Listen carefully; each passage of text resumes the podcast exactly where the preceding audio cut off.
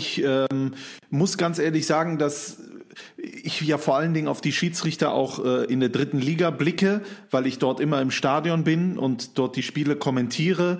Ähm, europäische äh, Spiele, die ich für RTL kommentiere, das sind natürlich nochmal andere Sphären an, an Schiedsrichtern teilweise.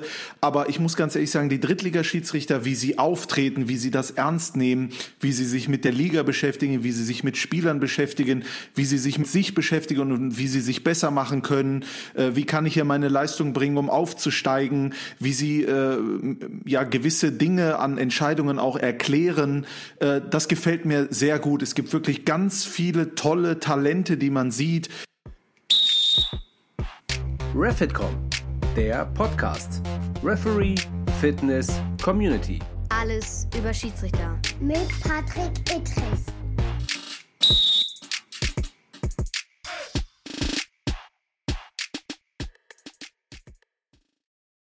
Einen wunderschönen guten Morgen, guten Abend, gute Nacht zu einer weiteren ausgiebigen Folge des interdisziplinären, sportartübergreifenden Refitcom Podcasts. Der beste, den es hier gibt. Ich habe heute, ich bin auch nervös, in der kleinen zehnsekündigen Vorbesprechung dieses Podcasts wurde mir schon gesagt äh, von einem der größten Sportkommentatoren, Moderatoren, ich weiß gar nicht, was er noch alles ist, er wäre nervös, weil er mit mir spricht und einem weiteren großartigen Sportkommentator und Moderator. Also, wir sind zu dritt heute. Ich habe die beiden kennengelernt bei Magenta TV in meiner Tätigkeit als Schiedsrichter-Experte und muss ganz ehrlich sagen, auch wenn es mir schwer über die Lippen fällt, es sind wirklich gute, gute, gute Leute und ich mag sie unheimlich gerne. Aus diesem Grunde ein ganz herzliches Hallo an zunächst einmal Thomas Wagner. Schöne Grüße und ich muss ganz ehrlich sagen, ich bin vor allen Dingen nervös wegen der Technik. Aber mit euch beiden hier zu sitzen, also mit meinem Ziehsohn, das ist ja Familie, Strassi, und ähm, ja, wie soll ich sagen, dem zukünftigen Weltschiedsrichter, macht mich gerade in meinem Hotelzimmer in Unterföhring ungewohnt euphorisch um diese Tageszeit. Wahnsinn. Thomas, es ist, äh, ich glaube, es wird hier gleich explodieren in diesem Podcast. Zunächst einmal möchte ich aber meinen äh, fast schon äh, Freund äh, des Herzens möchte ich einmal Hallo sagen und schön, dass du dabei bist, Christian Straßburger. Was soll ich noch sagen? Also erstmal es ist mir eine große Ehre. Hallo an Papa Wagner, hallo an äh, Patrick Ittrich, dem, äh, der natürlich ein wunderbarer Schiedsrichter ist, aber das Wichtigste ist ja ein wunderbarer Mensch. Hier zu sein ist mir wirklich eine große Ehre. Es ist Wahnsinn. Und jetzt überschütten wir uns hier ohne Ende ja. mit dieser Lobpudelei, ja, obwohl wir eigentlich drei ganz normale äh, Menschen sind und eigentlich auch Amateure. Aber ist ja egal. Ich möchte direkt einsteigen, weil wir haben ja gar nicht so viel Zeit. Ich möchte einsteigen. Thomas Wagner, du hast ja nun wirklich alles kommentiert von Skype über RTL Champions League, Adrenalin League, alles was es gibt.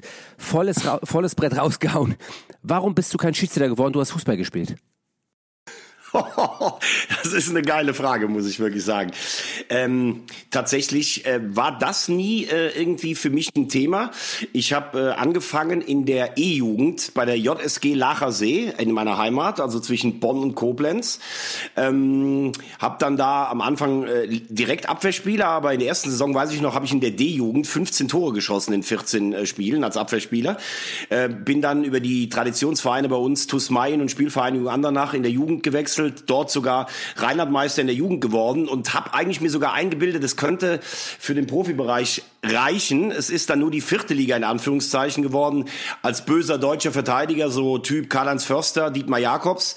Ähm, aber ich war immer als Spieler, ich wollte immer gewinnen ähm, und ich hatte auf dem Platz kein gewinnendes Wesen. Also ich glaube, ich als Schiedsrichter, das wäre, bin auch so eine Heißbüchse. Ich glaube, ich wäre als Schiri auch einigermaßen ausgerastet. Also von daher höchsten Respekt vor dir und deinen Kollegen, aber für mich wäre es, glaube ich, nichts gewesen. Damit ist die Frage beantwortet, wobei ich sagen muss, ich bin ja genauso wie du als Fußballer gewesen und ich bin in Teilen ja als Schiedsrichter immer noch so. Also es geht auch. Man kann auch als Schiedsrichter mal ausrasten, das ist gar kein Problem. Das sollte man nicht so häufig tun, aber es geht auch so. Aber danke äh, für diese wunderbare Einschätzung. Und jetzt ist auch nachvollziehbar, warum du kein Schiedsrichter geworden bist. Aber Strassi, wie ist es bei dir? Warst du stark am Ball und warum, wenn ja, bist du kein Schiedsrichter geworden? Also ich war ja, wie soll man sagen, limitiert am Ball. Ähm, ich habe äh, bei Viktoria Reit gespielt, bei mir in Mönchengladbach, wo ich aufgewachsen bin. Und war sogar mal in zwei, drei Spielen Kapitän, weil ich war Abwehrspieler und habe halt am lautesten geschrien. Ich denke, der ein oder andere kann heute nachvollziehen, dass ich das auch äh, damals schon auf dem Platz konnte. Ähm, aber am Ball konnte ich nicht viel. Aber ich muss wirklich sagen, jetzt gerade als du mit Veggie schon darüber gesprochen hast, habe ich tatsächlich mal damals drüber nachgedacht, weil ich dachte, ich will irgendwie teilnehmen auf dem Spielfeld. Als Spieler ist es äh, eher nicht so, äh, aber vielleicht ja als Schiedsrichter. Aber dann, was man da alles machen muss, ich habe da mal nachgefragt, äh, das, äh, das konnte ich dann nicht, äh, das konnte ich nicht leisten, aber ich habe es immer respektiert. Ich muss allerdings sagen, wenn ich das gerade sagen darf, also ich habe Strassi, es gibt ja Bilder, als er damals im Abstiegskampf in Wevelinghofen als wichtige Stütze, als Ballschlepper im zentralen Mittelfeld, jetzt auch nochmal äh, ein, ein Comeback gefeiert hat, muss man ganz ehrlich sagen. Und äh, ich glaube einfach, dass, ähm, dass Strassi mit seiner ausgleichenden Art hätte der schon Schiedsrichter sein können. Und äh, ich muss sagen, ich habe damals, den kennst du wahrscheinlich auch noch, lieber, äh, lieber Patrick, mich haben noch Edgar Steinborn und äh, Herr Fandl gepfiffen in der Verbandsliga Rheinland. Ja, das ist ja alles deine Ecke. Ja, ganz, ganz genau. Ja, und der Fandl hat dann zu mir gesagt, um Gottes Willen, als er mich dann später als Reporter gesehen hat, hab, ich habe meine Schienbeinschoner gar nicht dabei, weil ich ja früher nach allem getreten habe, was sich bewegt hat um Platz. Also äh, von daher, aber man muss dann schon auch sagen, und das glaube ich, ähm, ist auch etwas, was ich so, ja, was ich einfach so empfinde bei, bei den Schiedsrichtern, wenn ich da schon mal vorgreifen darf. Du hast Gerne. damals gemerkt, wenn ein Bundesliga-Schiedsrichter bei uns gepfiffen hat, die haben auch nicht alles richtig gemacht, aber die hatten halt eine andere Aura auf dem Platz, als die, die jetzt, sagen wir mal, die normalen Verbandsliga-Schiedsrichter waren. Und wenn der dir das in einer Souveränität erklärt hat, weil für ihn die Nervenanspannung ja vielleicht nicht ganz so groß wie für ein Europapokalspiel war, dann hast du das einfach mehr, ähm, hast du das einfach mehr äh, akzeptiert. Und ich habe so das Gefühl, dass du auch so eine Entwicklung gemacht hast. Ich beobachte dich ja schon lange, sehr lange. Gottes Willen. Ja, ich weiß. Das hattest du mir auch zwischen Tür und Angel mal erzählt, dass du da wirklich auch sehr fokussiert bist, wenn ich pfeife. Und da sind wir gleich beim Thema. Wir sind beim Thema. Ich weiß, ihr, ich, ich möchte euch natürlich nicht reduzieren auf die dritte Liga Magenta. Da seid ihr natürlich vollumfassend, seid ihr da aktiv, sowohl als Kommentator als auch äh, wie als auch Moderator. Aber da ich nun ähm, äh, mein kleines Comeback nach meiner Corona-Infektion am äh, Samstag bei Eintracht Braunschweig gegen Freiburg U23 gegeben habe, muss ich natürlich da gleich einhaken, weil es natürlich auch euer ähm, ja euer Tagesgeschäft ist. Und das, da sagst du halt was. Da kam ähm, Johannes Flum, ist, spielt in der zweiten von Freiburg, äh, jetzt auch nicht mehr so ganz häufig, ich glaube, der wird auch bald aufhören, weil irgendwann ist er mal gut, glaube ich. Äh, sagt zu mir, Patrick, schön, dass du heute hier bist. Äh, irgendwie, also, oh, ich weiß nicht. Und wenn die Jungen hier pfeifen und ah und mm, und das ist manchmal so und ah, vielleicht können die nichts ab und ähm, und dann ist so die Erwartungshaltung, glaube ich, immer. Ich habe das auch in den tieferen Ligen in Hamburg mal gemerkt, wenn du dann als, als, als höherklassiger Schiedsrichter in der Oberliga oder Landesliga pfeifst, dann freuen die sich natürlich immer, wenn du kommst. Klar, kann ich verstehen. Aber ich finde diese Erwartungshaltung, dass dann, ähm, wenn der Bundesliga-Schiedsrichter kommt, dass dann auf einmal alles besser ist und dass dann die Jüngeren, ich will nicht sagen verflucht werden, aber so ein bisschen irgendwie, äh, ja, die die können ja auch nicht alles richtig machen, denn wenn ein neuer Nachwuchsspieler in die, äh, in die dritte Liga aufsteigt, der macht ja auch nicht alles richtig. Also woran liegt es und wie ist es? Ihr seid ja keine Fußballer momentan, sondern ihr seid ja, ihr seid ja Kommentatoren und Moderatoren. Woran liegt es vielleicht, Strassi, du zunächst, dass da so eine Denke vorherrscht und wie siehst du das? Wenn du als äh, Kommentator den Schiedsrichter beobachtest, wenn da einer aus der höheren Klasse pfeift und wenn da vielleicht ein reiner Drittligaschiedsrichter gerade neu in die Klasse gekommen ist. Was oder was würdest du dir sogar wünschen? Also erstmal muss ich sagen, Patrick, das ist wahrscheinlich die längste Frage, die mir hier gestellt wurde. Ja. Dafür erstmal Hut ab. Gerne. Ja, und, und ich habe auch extra noch, ich habe auch extra noch mal nachgeschaut. Der Kicker hatte ja eine wunderbare Note gegeben, 2,0. Elfmeterentscheidung war richtig. Also nachdem äh, du warst verletzt und dann Corona und dann gleich wieder so zu performen, da kann ich nur den Hut ziehen. Das Vielen ist schon Dank. mal Nummer eins. Danke. Nummer zwei ist, ich habe ja als Kommentator, das äh, ist ja bei Veggie ganz anders, weil er ja dann immer äh, rund ums Feld ähm, ja aktiv ist und ich sitze ja oben auf der Pressetribüne. Ich habe immer bei den Spielen den Schiedsrichterbeobachter neben mir äh, sitzen. Und äh, das ist dann schon mal etwas, wo ich sage, ähm, das würde mich, glaube ich, auch als, als jungen Schiedsrichter vielleicht hier und da ein bisschen hemmen. Du weißt die ganze Zeit, äh, nicht nur die Zuschauer, Trainer, Spieler schauen auf dich, sondern du hast dann oben auch noch einen sitzen, der kommt in der Kabine zu dir, äh, in der Halbzeitpause, nach dem Spiel, wahrscheinlich vorher auch noch, der dich dann beurteilt und so weiter und so. Du stehst ständig unter Beobachtung, unter Druck. Das, da kann ja auch nicht jeder dann performen und jeder hat Angst, Fehler zu machen. Und ich weiß nicht, ob das da so eine, ob das eine richtige gute Mixtur ist, sondern man sollte ja ein bisschen befreiter, ein bisschen lockerer. Und dann muss man auch schauen, was ist man für ein Typ, was will man für ein Charakter sein. Viele Schiedsrichter habe ich erlebt, die sind sensationell nett, mit denen kann man vorher sprechen. Die freuen sich richtig. Es gibt aber auch so zwei, drei Leute, wo du dir denkst, mein lieber Scholli, gucken dich nicht an, von oben herab, so pfeifen sie auch. Und ich habe das Gefühl, dass diese Leute so ein bisschen die Überhand nehmen und dann diese ganz tollen jungen und, und netten und äh, äh, ja wirklich charakterlich starken Typen so ein bisschen untergehen. Aber das ist nur meine Beobachtung. Wenn ich, wenn ich da vielleicht anhaken darf, ich finde sehr vieles richtig von äh, was Strassi sagt, gebe aber Folgendes mal zu bedenken.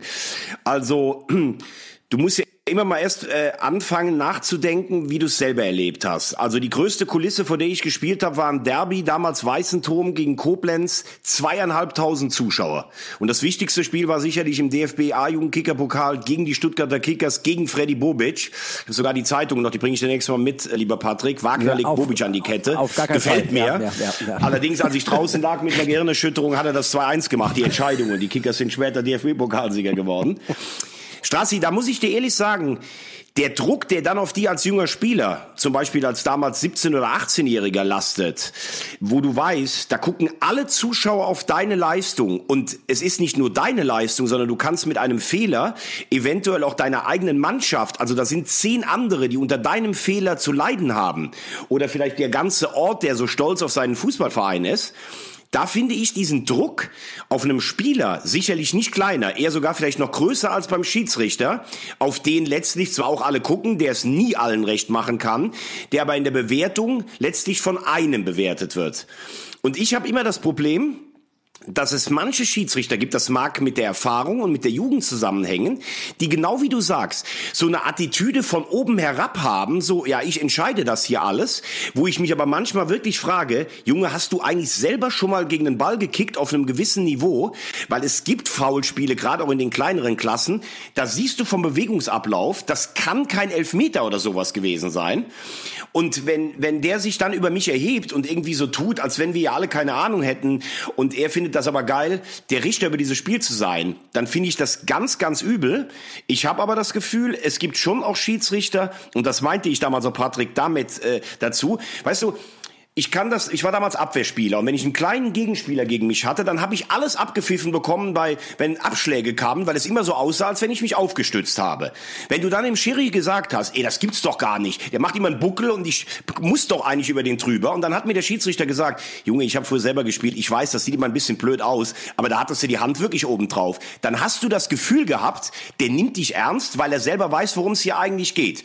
Und das ist, glaube ich, die größte Sollbruchstelle, dass du erst mit Erfahrung und mit Alter so eine Souveränität hast, dass du den Jungs am Platz, die ja nun auch alles andere als seidene äh, Jungs sind, dass du denen auch auf Augenhöhe gegenübertreten kannst.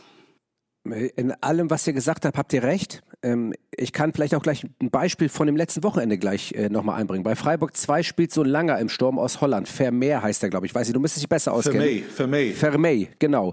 Ähm, Typ Spieler, ähm, bisschen, ja, wie soll ich sagen, sabbelt gerne mal dazwischen. Während, dem habe ich dann auch zwei, dreimal gesagt, ich sag mit mir nicht. Ähm, heute, da habe ich keine Lust zu.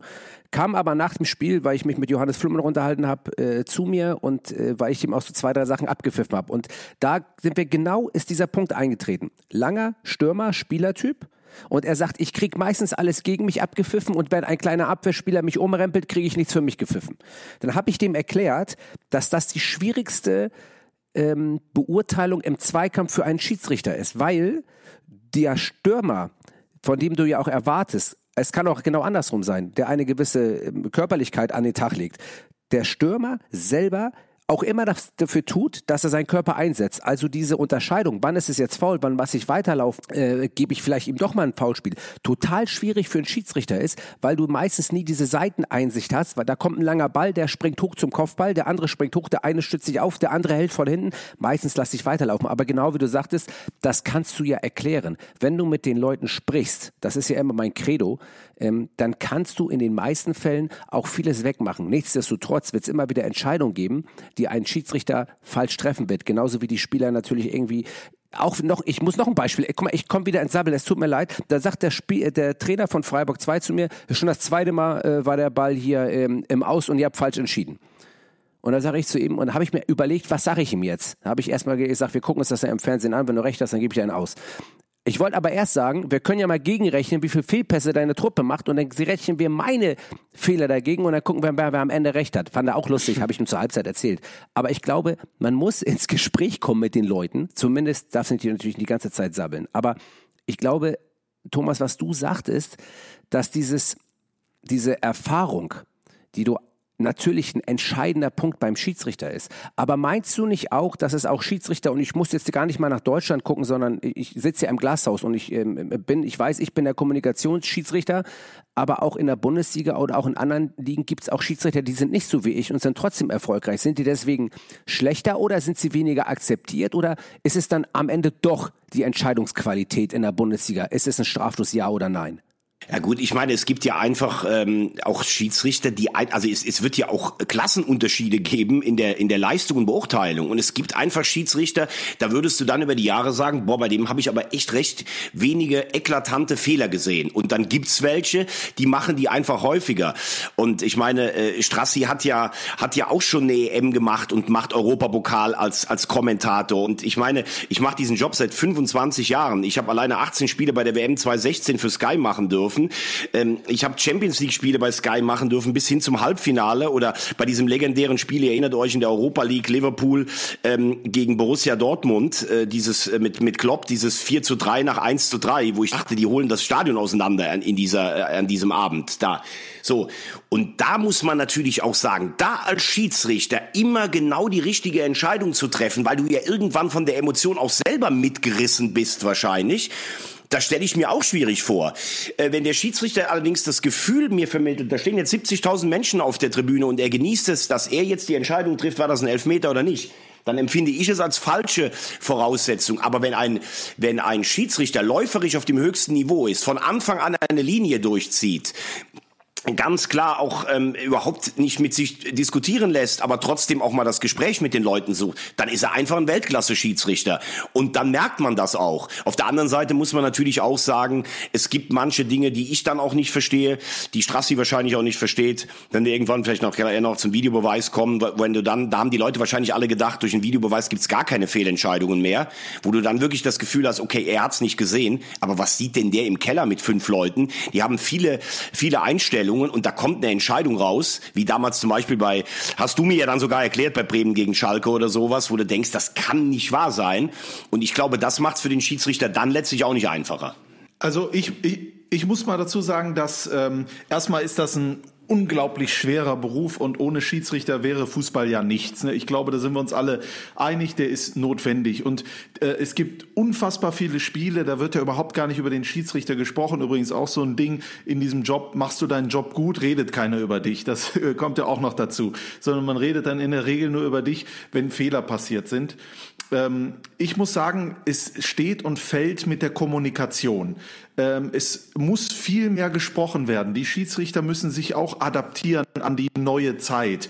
Es muss vielleicht noch mal ein bisschen überlegt werden, wie gehe ich denn mit Interventionen von Spielern um, wenn die sagen, guck doch mal da und war das nicht so und danach hört man im Interview, ja, ich wollte mit ihm sprechen und der hat zu mir gesagt, verpiss dich und so weiter und so fort. Äh, da, da muss ein bisschen mehr rein von den Attributen, die heutzutage, glaube ich, äh, grundsätzlich in der Gesellschaft ähm, noch mehr kommen müssen, nämlich noch mehr Respekt gegenüber den anderen, noch mehr Gesprächskultur, noch mehr Zuhören. Das sind so Dinge, wo ich vor allen Dingen drauf schaue. Ich habe wunderbare Beispiele, auch international, wenn ich sehe, wie zum Beispiel ein Cüneyt Chuck hier in seiner äh, bestimmenden Art und Weise gewisse Dinge äh, entscheidet, aber auch, wie er zuhört, wie er Leute beruhigt, wie er respektvoll ist.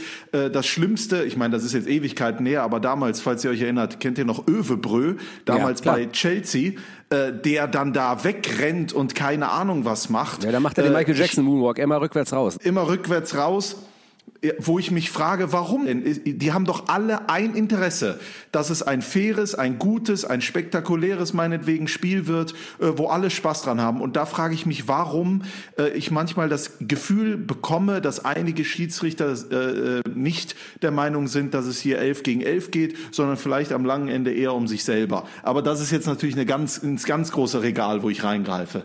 Ja, aber wir müssen ja als ganz großes Regal greifen, um auf das Thema zu sprechen kommen.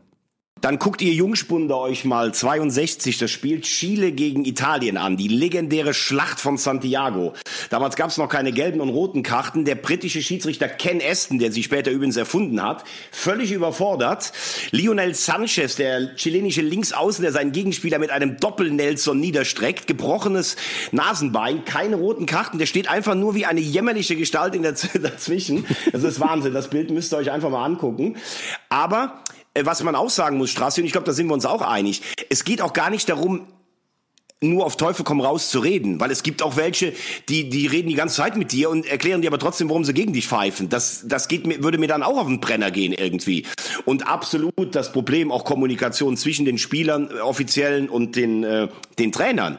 Also ich ich habe ja damals bei Sky, äh, als ich als Field Reporter angefangen habe, habe ich ja unten direkt am Spielfeldrand gesessen, auch später als Moderator. Was die Trainer da teilweise vor allen Dingen den den Linienrichtern an die an die an die Birne werfen oder die Spieler denen, das ist unfassbar. Also wenn dann ein Spieler, wenn dann noch irgendwann mal ein Schiri sagt, du kannst mich mal, hau ab, du Idiot, dann muss man das eigentlich auch verstehen, obwohl das natürlich auch nicht die richtige Art und Weise ist. Ich glaube, dass das zum Beispiel eingerissen ist, was sich äh, Spieler und Trainer teilweise Schiedsrichter gegenüber rausnehmen und die pöbeln jetzt mittlerweile zurück.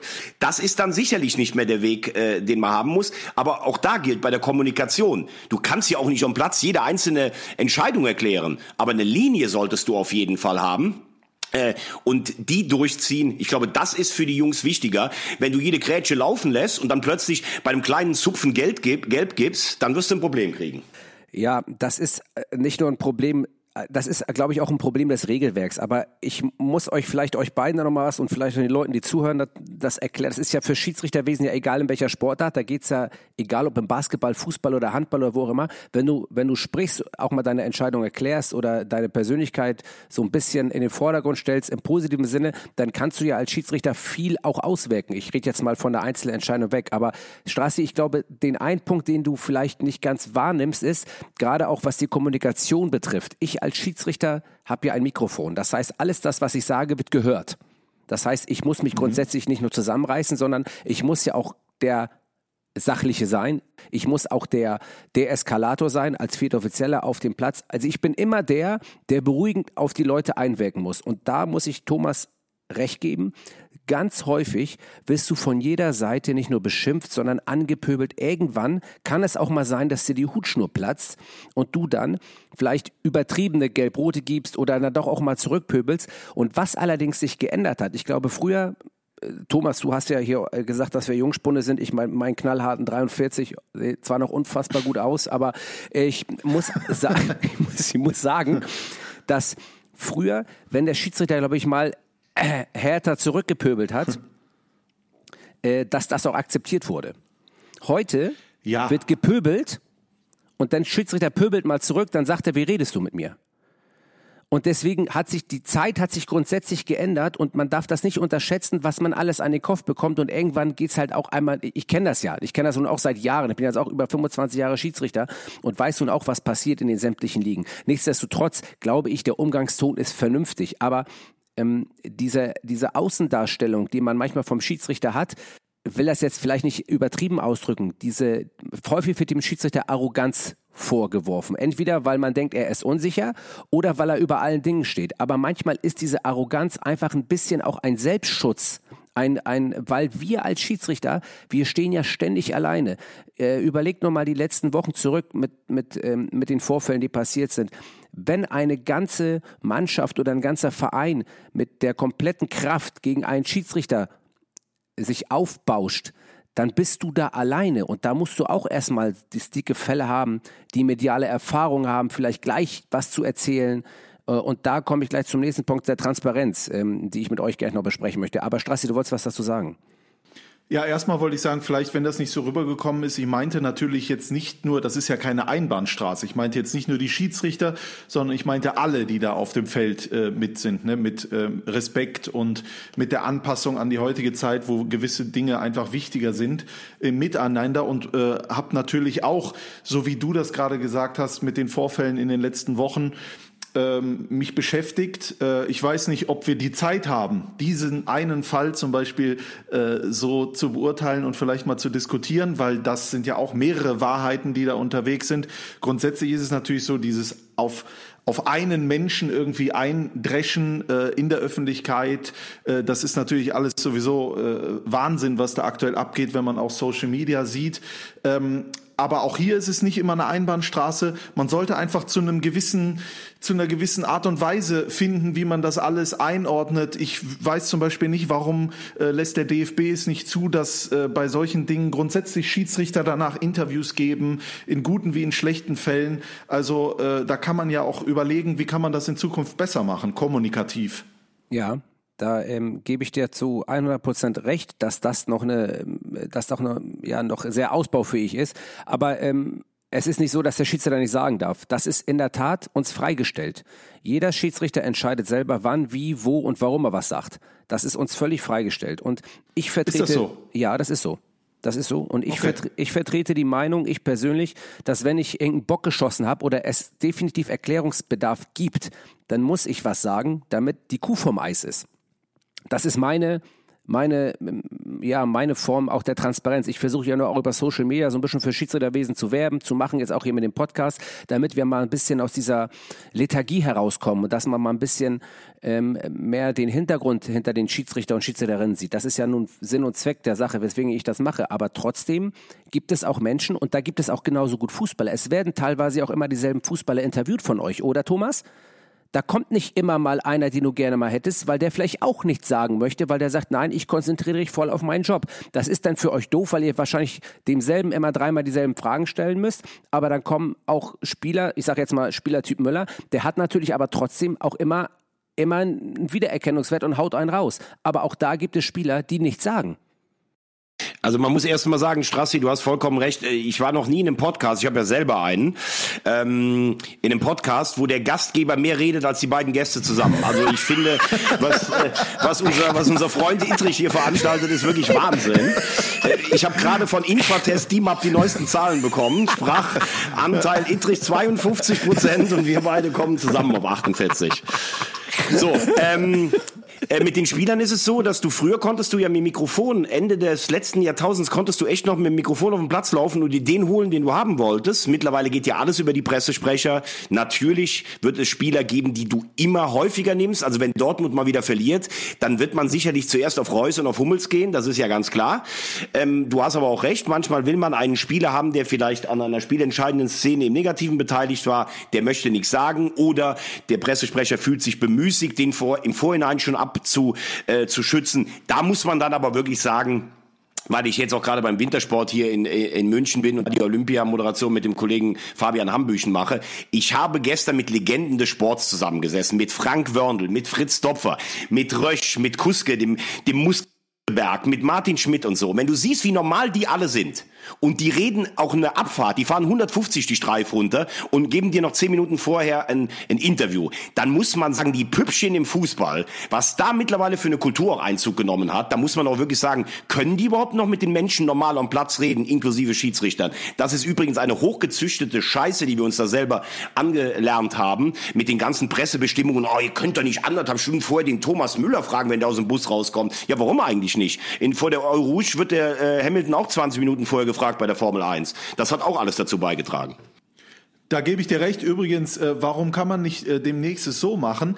Schi äh, äh Trainer müssen vorher und nachher sprechen, müssen auf eine Pressekonferenz Konferenz und so. Es gibt ja sogar bei UEFA Sanktionen, wenn äh, Trainer nicht zu PKs äh, äh, erscheinen etc. Warum sagt man nicht, der Schiedsrichter ist auch äh, ein wichtiger Teil dieses Fußballspiels? Warum äh, muss der Schiedsrichter nicht auch nach einem Spiel immer grundsätzlich einfach, äh, was weiß ich, für irgendeinen internationalen TV-Sender, der da ist bei UEFA-Spielen oder Bundesligaspielen, erste, zweite Liga, ein Interview geben? Dann wird es nämlich irgendwann auch normal und dann kommt man nicht nicht nur in diesen entscheidenden Situationen, warum hast du da rot, warum dies und man kommt auch ein bisschen so in die Medienarbeit rein und sowas und vielleicht ist das ja auch ein Mehrwert.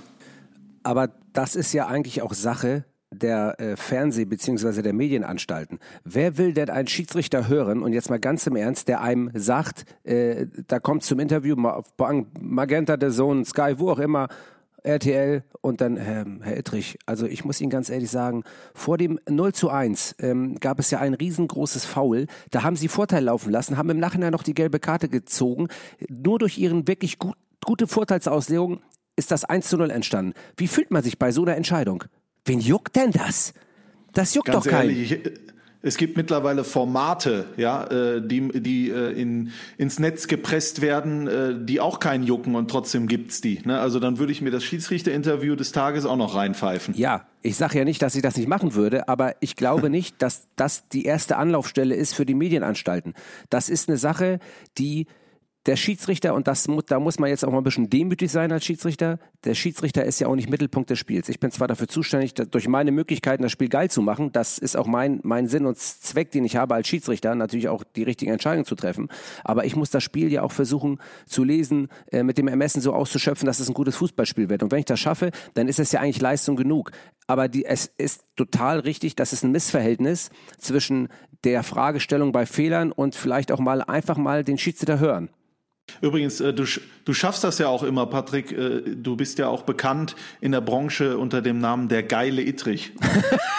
was, was bitte?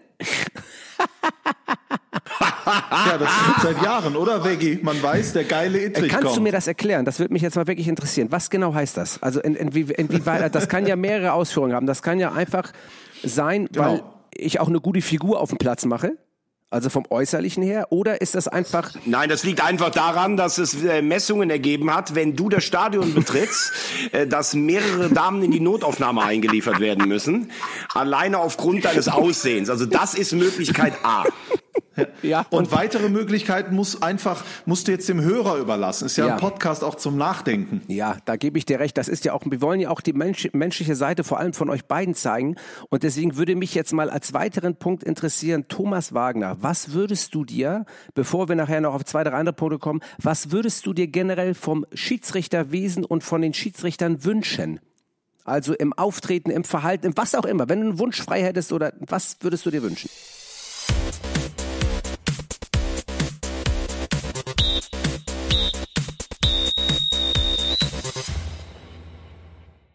Liebe Refitcom Community, bevor der große Thomas Wagner gleich sagt, was er sich vom Schiedsrichterwesen wünschen würde, etwas in eigener Sache. Ihr habt es vielleicht gesehen. Ein neues Cover ist am Start. Ein neuer Teaser, den ich eben gerade gespielt habe. Da könnt ihr uns mal eure Meinung zu sagen über eine Direct Message an unseren Instagram-Account. Und dann vielleicht, ach, ihr könnt natürlich auch sagen, wenn er nicht so gut ist. Das ist gar kein Problem. Aber der Sinn und Zweck der Sache dahinter ist, die Community zu erweitern. Das heißt also, folgt uns alle auf Instagram und vor allen Dingen werdet Mitglied bei refitcom.de. Trainiert, macht euch stärker, macht euch besser. Fitness ist das A und O, auch im Schiedsrichterwesen.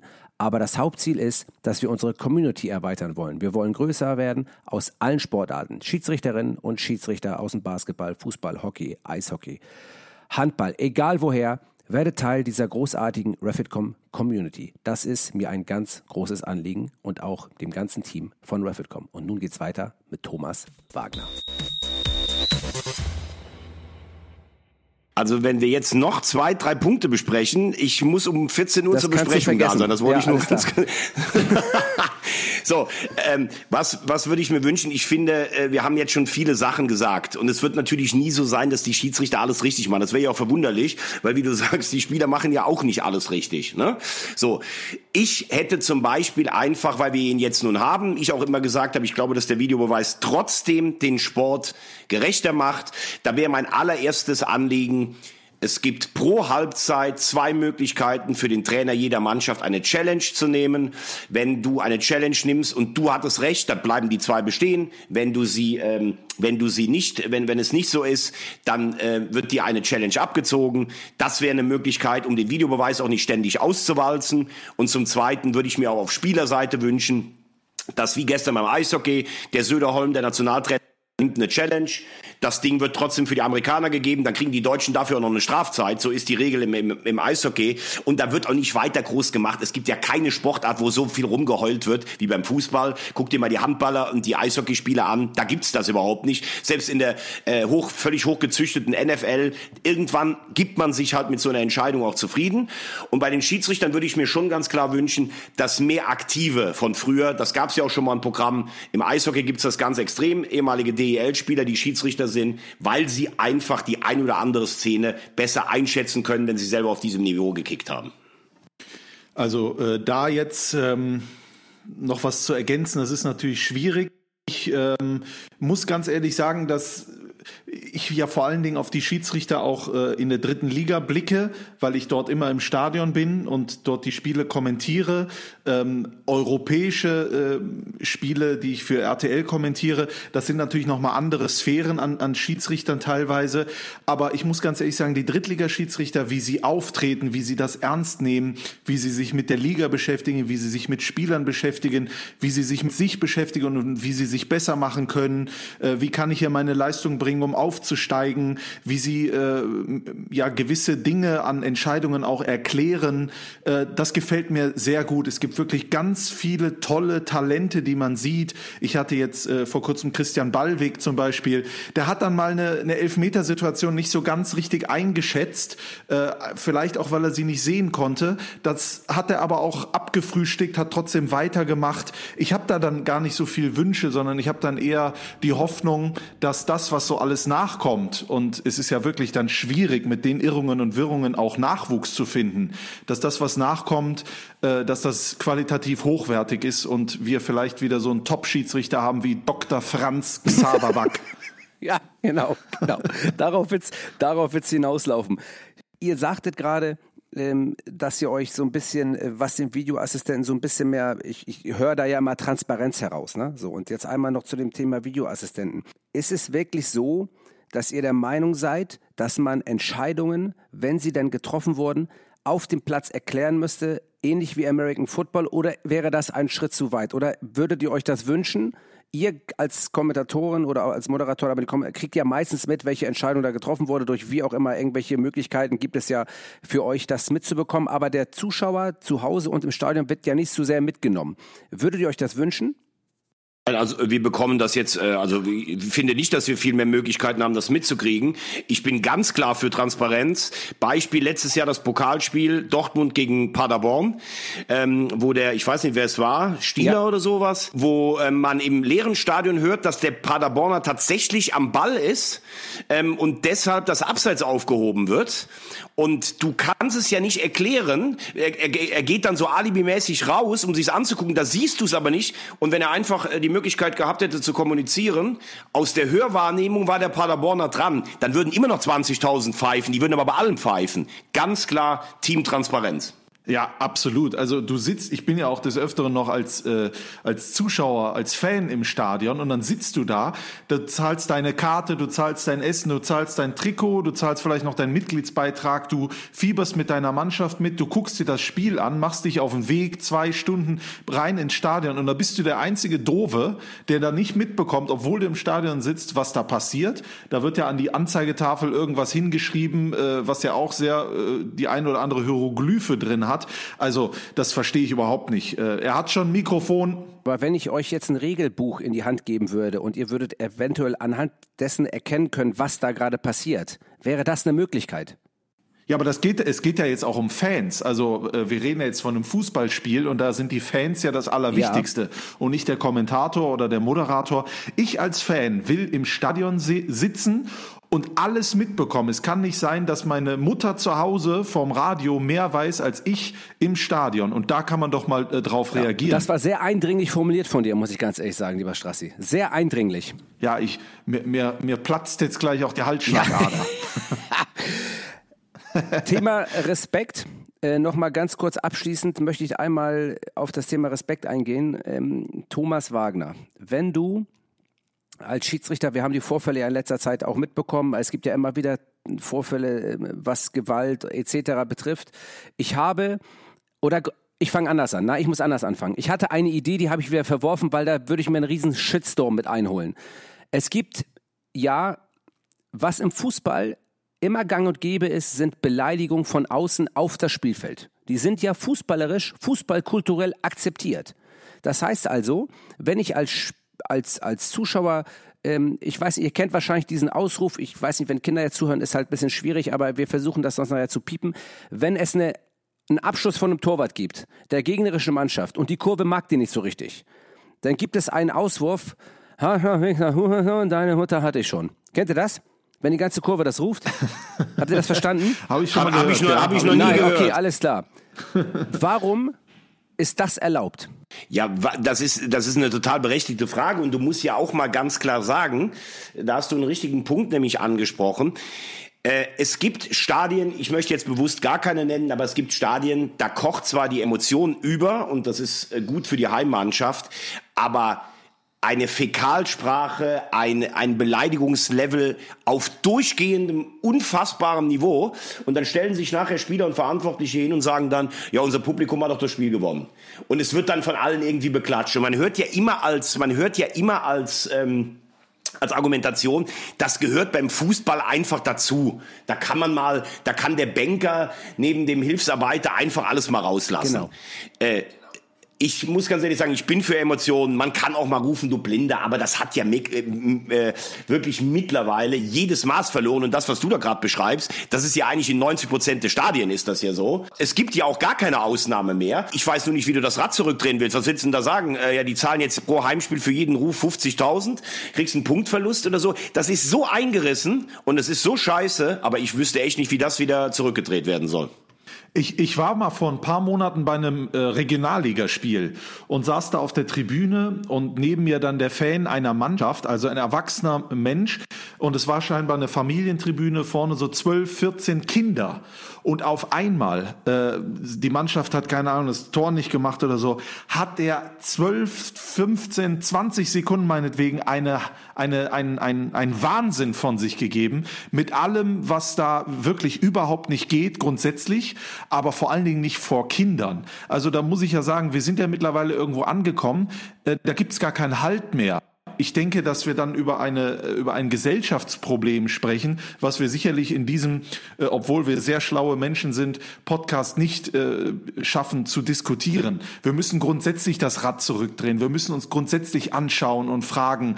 Äh, haben wir noch genug Respekt voreinander? Haben wir noch genug Respekt vor den Dingen? Haben wir noch genug Respekt vor dem Alter? Genug Respekt vor, vor Kindern? Vor Respektspersonen äh, grundsätzlich? Vor Politikern? Vor öffentlichen äh, Menschen? Vor was weiß ich nicht alles? Das sind ja Dinge, äh, wo ich mittlerweile wirklich etwas wahrnehme, was mir Sorgen bereitet. Und wenn wir irgendwann mal schaffen würden, vielleicht dann im Fußball sogar eine Vorreiterrolle anzunehmen und zu sagen, das lassen wir jetzt mal alles und äh, das geht dann bis runter zu den Amateurligen, ja, dann würde ich äh, glücklich und zufrieden jeden Abend ins Bett gehen, weil das würde mich wirklich freuen.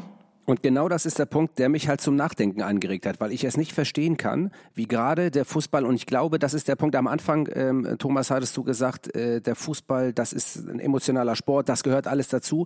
Ist deswegen der Fußball nicht auch so beliebt? Gehen nicht deswegen alle zum Fußball, nicht nur wegen des Spiels, sondern weil man da machen kann, was man will? Ist er deswegen nicht auch so emotional beliebt, weil man ja im Endeffekt, ja, äh, im Endeffekt ist es ja so ein bisschen auch ein rechtsfreier Raum. Ich meine, Beleidigung ist eine, ist eigentlich eine, ist eine Straftat, zwar auf Antrag, nach, äh, aber es ist eine Straftat. Ich wollte nur damit nur ausdrücken, dass ich, wenn der Fußball mal sagen würde, okay, wenn jetzt hier wirklich die halbe Kurve mal ruft, äh, irgendwas, äh, dass man mal der Stadionsprecher mal sagen kann, Leute, wir möchten das für bei uns heute mal nicht, weil ich kenne das nicht aus aus ähm, aus dem Handball, aus dem Eishockey, dass sowas da gerufen wird. Also in einer Form von 10.000 oder von 5.000 als solches. Und deswegen finde ich, äh, kann man das machen. Aber du hast recht, ich glaube, das Rad ist nicht zurückzudrehen. Und deswegen weiß ich auch nicht, wie man das angehen soll. Aber und ich glaube, man wird auch von den äh, Hardcore-Fans dann auch schwer beschimpft, wenn man diese Idee irgendwie auf den Markt bringen würde.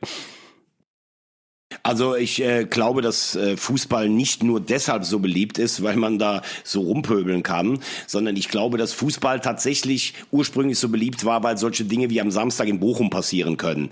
Weil du auch mit einem Tor ein Spiel gewinnen kannst, während beim Handball 60 Tore fallen und beim Basketball 180 Körbe und sich dann am Ende wahrscheinlich doch eher die bessere Mannschaft durchsetzen mhm. wird. Also ich glaube, das hat damit ja. was zu tun. Und du siehst ja auch bei einem Tennisturnier, wenn 20.000 im Stadion sind, da darf er noch nicht mal einen Zwischenruf machen, Ausnahme Ausnahmen sind der Davis Cup, da haben wir ja auch solche Sachen schon gehabt. Und es ist ja auch ein Unterschied, ob die Kulisse dich erdrückt von der Lautstärke und der Leidenschaft oder ob es nur noch um Beleidigungen geht. Aber man muss doch mal ganz klar das Beispiel auch nennen. Erinnert euch an die ganze Kurve, die in Wolfsburg als FC-Fans Schmatke und seine Ehefrau und Frau Stöger aufs Übelste beleidigt haben. Also wirklich aufs Allerübelste. Aus irgendeiner Scheißhausparole, die mal irgendein Präsidiumsmitglied des FC in die Welt gesetzt hat, um von seinen eigenen Fehlern abzulenken. Dann schreien 3000 singen dieses Lied mit, lachen sich kaputt, finden es toll und neben den 3000 finden es auch noch andere 30.000, die dann irgendwie sagen, ja, wird schon was dran sein, der Schmatke hätte das damals gemacht oder sowas. Also das jetzt zurückzudrehen, dass so eine wirklich eine asoziale Sicht sich auch verselbstständigt, und das gibt's ja bei jedem Verein, das ist, das wäre wünschenswert, aber wir müssen schon ein Stück weit realistisch bleiben. Das wird es, glaube ich, im Fußball einfach nicht mehr geben. Es wäre schön, wenn es einen Verein geben würde. Es gibt ja auch die Dinger, da spielt der Heimclub die Hymne des Gegners, die wird dann auch nicht ausgepfiffen und sowas. Das wäre schön, wenn man das wieder hinkriegen würde, aber ich glaube nicht daran, dass das flächendeckend wird. Das sind Weisheiten von so ganz tollen Menschen und mit diesem riesen Erfahrungsschritt, gerade Thomas Wagner, du ja auch. Ich habe, als ich mit als wir mal zusammengesessen haben, ähm, ich kannte dich ja so noch nicht, als wir im Sommer zusammengesessen haben und du diesen ganzen Erfahrungsschatz, den du ja wirklich besitzt, so einfach aus dem Gedächtnis heraus runterrasselst, da geht mir wirklich, da geht, da, da geht die Sonne auf. Das muss ich ganz, das muss ich nochmal loswerden. Dann kannst du mal Strassi fragen, wenn, ich, wenn, wenn, er, wenn er mich morgens am Unkelbach abholt, da geht auch die Sonne auf. Gottes Willen. Thomas Wagner schafft es sogar sehr oft, dass er mit seiner Art und Weise, wie er spricht, da gehen nicht nur geht nicht die Sonne ja, auf, sondern auch diverse Hosen. Um Gottes Willen. Wie gut, dass ich davon, wie gut, dass ich davon ab bin und mit solchen Sachen komplett nichts mehr am Hut habe. Ähm, es ist Wahnsinn mit euch. Ich habe jetzt hier fast 45 Minuten auf der Uhr. Ich weiß, du hast viel zu tun, Thomas Wagner. Europapokal, Herr, international, Champions League, äh, ich weiß nicht, was du noch alles machst, Eurosport, Hambüchen, du bist überall vertreten. Die Leute wollen dich hören, die Leute sehen dich, die Leute lieben dich, die Leute brauchen dich. Aus diesem Grund bin ich ganz, ganz, ganz, ganz froh und begeistert, dass du an diesem Podcast eine kurze aber doch wertvolle Zeit ge ähm, geopfert hast, um hier in diesem Schiedsrichter-Podcast, in diesem einmaligen, wunderbaren dabei zu sein. Vielen Dank dafür, Thomas. Ja, äh, äh, ganz ehrlich, und das jetzt mal, weil wir, wir albern ja viel rum. Ähm, es ist ja einerseits, muss man sagen, wirklich vielleicht für viele die schönste Nebensache der Welt. Wir wissen aber auch, dass es für viele Menschen einfach noch eine höhere Bedeutung hat. Wenn du diese ganzen glücklichen Gesichter in Bochum gesehen hast am Samstag, dann weißt du, dass Fußball einfach ähm, auch ein Stückchen mehr ist. Und wenn es dann irgendwann auch dazu kommen würde, dass ein bisschen mehr Akzeptanz da ist, dass die Schiedsrichter am besten kaum noch im Fokus stehen, weil sie so gut gepfiffen haben und die Fehler sich wirklich dann auf die Spieler reduzieren, dann wäre es wunderbar. Mir hat's äh, totalen Spaß gemacht. Mit Strassi eh immer. Mit Strassi würde ich in jedem Podcast der Welt auftreten, wahrscheinlich sogar in einem Erotik-Podcast.